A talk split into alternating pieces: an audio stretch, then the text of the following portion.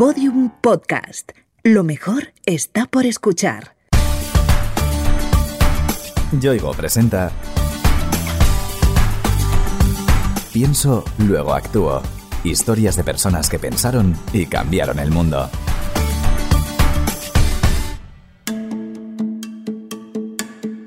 Para nosotros que vivimos en el mundo occidental desarrollado, encender una luz es algo tan sencillo como pulsar un botón. Sin embargo, en otros lugares del mundo esta acción tan cotidiana es más compleja. Requiere en muchos casos cerillas y queroseno.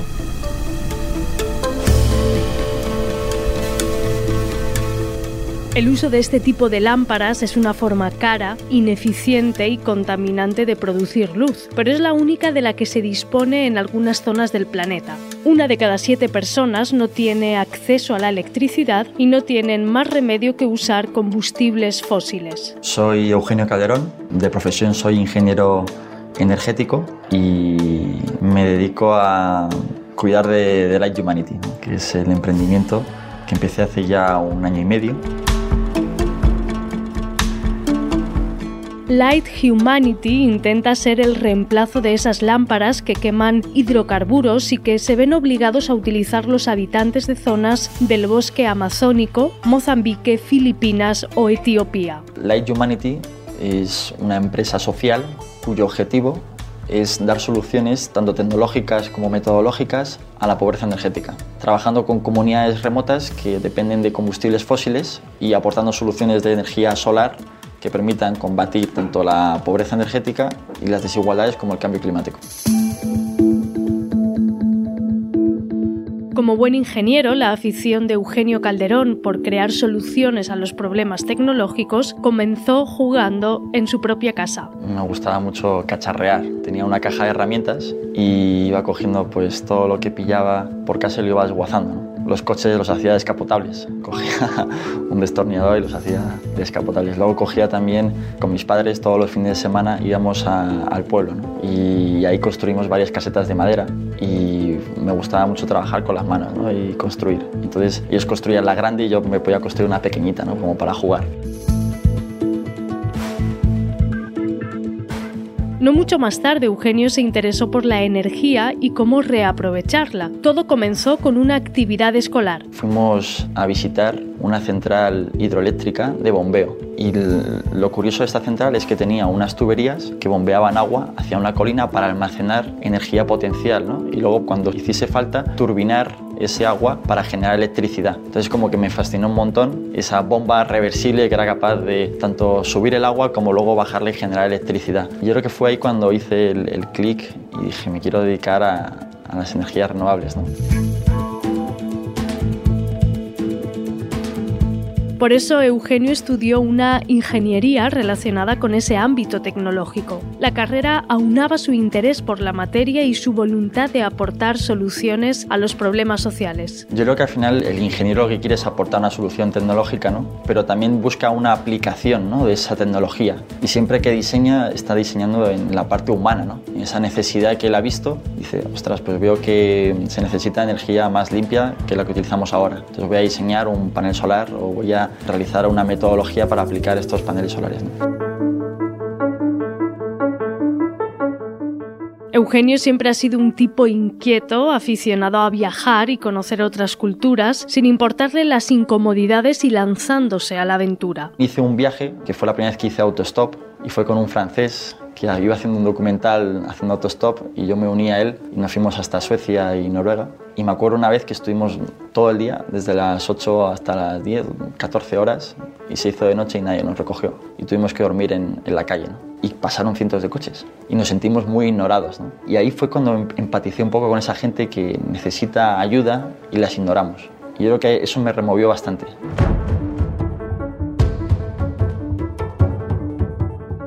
Al terminar la carrera, Eugenio comenzó un máster y gracias a él pudo viajar al continente americano. tuve la oportunidad también de hacer un proyecto de investigación en la Universidad de Buenos Aires, que fue de almacenamiento de energía en parques fotovoltaicos a gran escala. Y este viaje también lo hice en autostop y lo hice con energía solar. Estuve 60 días desconectado de la red eléctrica con unos paneles solares que me compré y me los puse a la espalda y empecé a recorrer diversos países de, de Latinoamérica. Y ahí fue cuando realmente vi lo que era la pobreza y lo que era estar desconectado de la red eléctrica y tener esa necesidad y no poder cargar el móvil, tener luz por la noche o incluso poderte comunicar ¿no? con otras personas.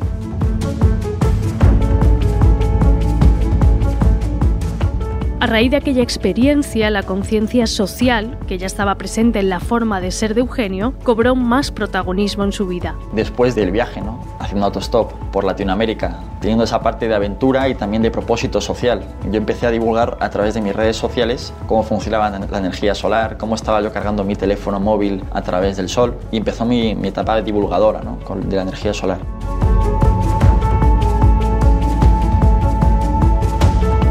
Aquel viaje por Latinoamérica le siguieron otros siempre en contacto con las diferentes realidades que iba encontrando, siendo muy consciente de los problemas y necesidades que veía a su alrededor. Mis viajes por Europa y por Latinoamérica ¿no? me llevaron a ver situaciones de desigualdad, de injusticia, también de cambio climático, de pobreza energética, que luego me hicieron regresar y en España lanzar el proyecto Pedaleo Solar con ese activismo energético para cambiar la situación. Nuestro lema era por una energía limpia y accesible, es decir, que fuese para todo el mundo. Pedaleo Solar fue una idea basada en el ejemplo y la concienciación con la que recorrería en 2018 más de 30 ciudades y unos 4.000 kilómetros. Cuando yo empecé eh, mi activismo energético por España, vi un dato que era revelador. ¿no? Y es que Alemania, que tiene la mitad de sol que nosotros, tiene 10 veces más instalaciones de autoconsumo que España. En 2018 decido crear una bicicleta solar con la que dar la vuelta a España con el objetivo de divulgar una transición energética donde dejemos de utilizar combustibles fósiles y utilicemos una energía renovable para nuestro consumo en nuestras casas, incluso para grandes plantas fotovoltaicas. Eugenio demostró con esa iniciativa la utilidad de la energía solar y cómo era una realidad a nuestro alcance, pero él sabía que en muchas partes del mundo su uso era una quimera y se puso manos a la obra para solucionarlo. La idea era ese panel que tenía en la bicicleta, poder hacerlo en pequeñito y poder poner una batería y una luz LED. ¿no? Y empecé a fabricar yo mis propias lámparas solares con baterías de móvil recicladas entonces ahí fue cuando encontré a mi socio tecnológico, con el que con un diseño adaptado pudimos lanzar rápidamente estas primeras lámparas solares que luego las fuimos modificando y mejorando, pero ya servían para mi propósito, ¿no? que era llevar esa energía solar a comunidades sin acceso a la electricidad. Con aquellas primeras lámparas ya listas, Eugenio viajó al Amazonas para testarlas allí. El primer viaje en el Amazonas fue muy intenso. Yo iba junto con Amiraldo, que es la persona que me ayudaba a escoger en ese primer viaje a las familias que más necesitaban la lámpara solar. Fueron unas 70, 80 lámparas, las que me cabían en la mochila. Y esas lámparas las distribuí sobre todo en la comunidad de Amiraldo. ¿no? En este caso yo tenía, igual doné 50 lámparas en esa comunidad, pues la número 51 se quedó sin, sin lámpara solar, ¿no? Y tuvieron que esperar igual 4 o 5 meses a que yo regresase para tener una, una lámpara solar, ¿no? Tras ese viaje, Eugenio fue consciente de que donar sus lámparas solares no era una solución al problema de la pobreza energética. Había que transformar ese modelo de donaciones nos dimos cuenta de que eran contraproducentes. Generaba inestabilidad social, dependencia económica y no tenía escalabilidad. Entonces decidimos formar a emprendedores locales para que fuesen capaces de crear puntos de venta en diferentes lugares del mundo y poder distribuir los productos de Light Humanity e incluso dar los micropagos para romper con la barrera de la pobreza energética y que todo el mundo pudiese permitírselo. De esta forma hemos conseguido una metodología de distribución y de financiación que nos permite llevar la tecnología donde hace falta. Esos micropagos de los que habla Eugenio son la clave del sistema de Light Humanity en esas zonas del planeta. Con ellos se intenta que la transición del queroseno a la energía solar sea fácil y factible. Mejor generar una transición energética real donde la gente pudiese, en vez de comprar esa gasolina, poder pagar mes a mes una lámpara solar hasta cubrir el coste total, ¿no? porque al final el coste de esa lámpara aquí en España puede parecer bajo, pero ahí es un mundo. Cada mes van pagando ese coste de la lámpara solar hasta que después de un año ya lo han pagado por completo y al final les cuesta la mitad de lo que se gastaban antes sin queroseno.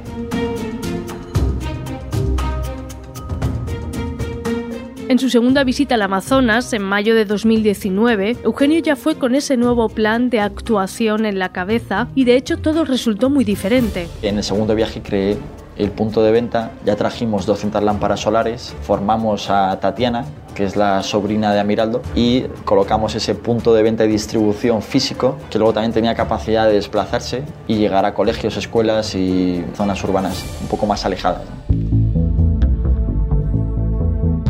Hoy, Light Humanity ha desarrollado tres productos basados en la energía solar y que cubren una amplia gama de necesidades. El primero de todos, el Solar Cube, la estrella de la casa, que es la lámpara solar, que transforma la luz del sol, la almacena en una batería y luego entrega cada noche hasta 8 horas de luz.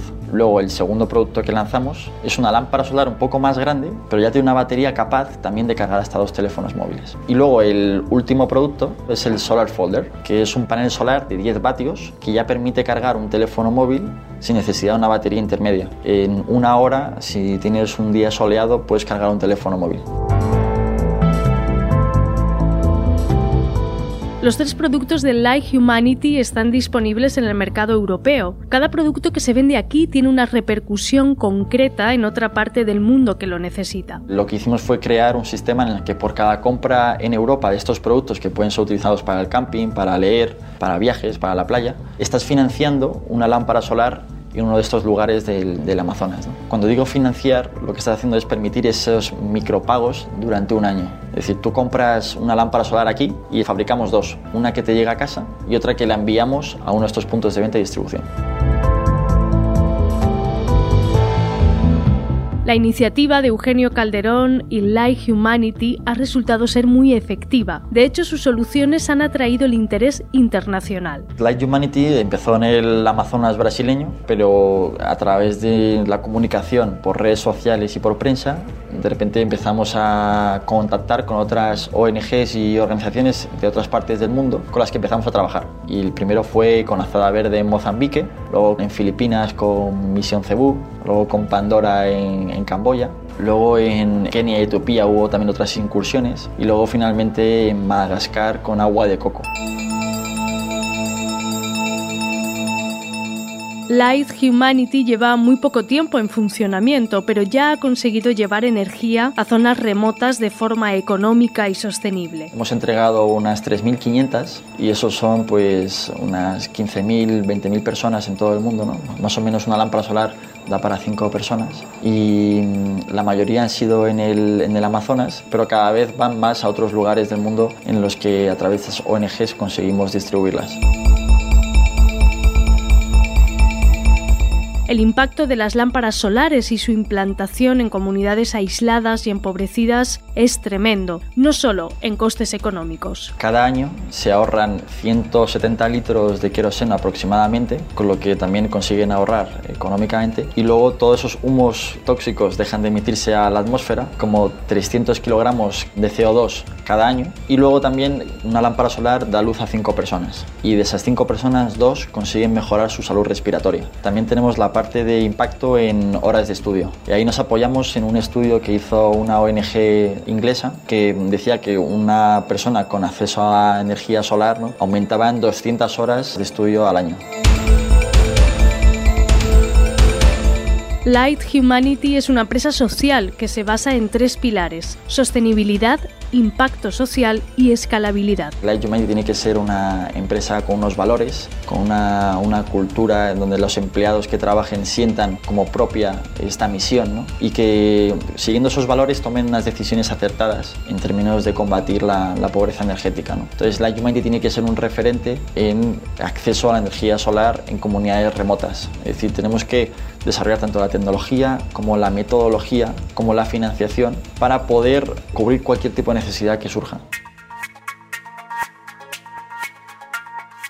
Gracias a Eugenio Calderón y su idea, Light Humanity, familias de todo el mundo podrán iluminar sus casas y lograr energía de una forma limpia y económica, paliando así una pobreza, la energética, demasiado extendida en ciertas zonas del planeta. Siento que es lo que tengo que hacer, que me lo paso bien haciéndolo, que genera un impacto social y que tiene sentido y que tiene una sostenibilidad económica también ¿no? a futuro. Es verdad que Light Humanity es un proyecto que atrae mucho la atención, que es muy llamativo, ¿no? porque es energía solar en el Amazonas, lámparas de queroseno, aventuras, tal, pero no deja de ser diferente a cualquier otro proyecto con unos valores importantes.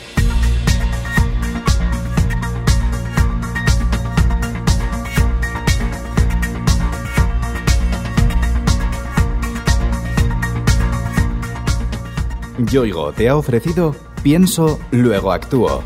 Historias de personas que pensaron y cambiaron el mundo. Una idea original de Innuba, producida por Podium Studios. Narrada por María Jesús Espinosa de los Monteros, con guion y diseño sonoro de Alfonso Latorre.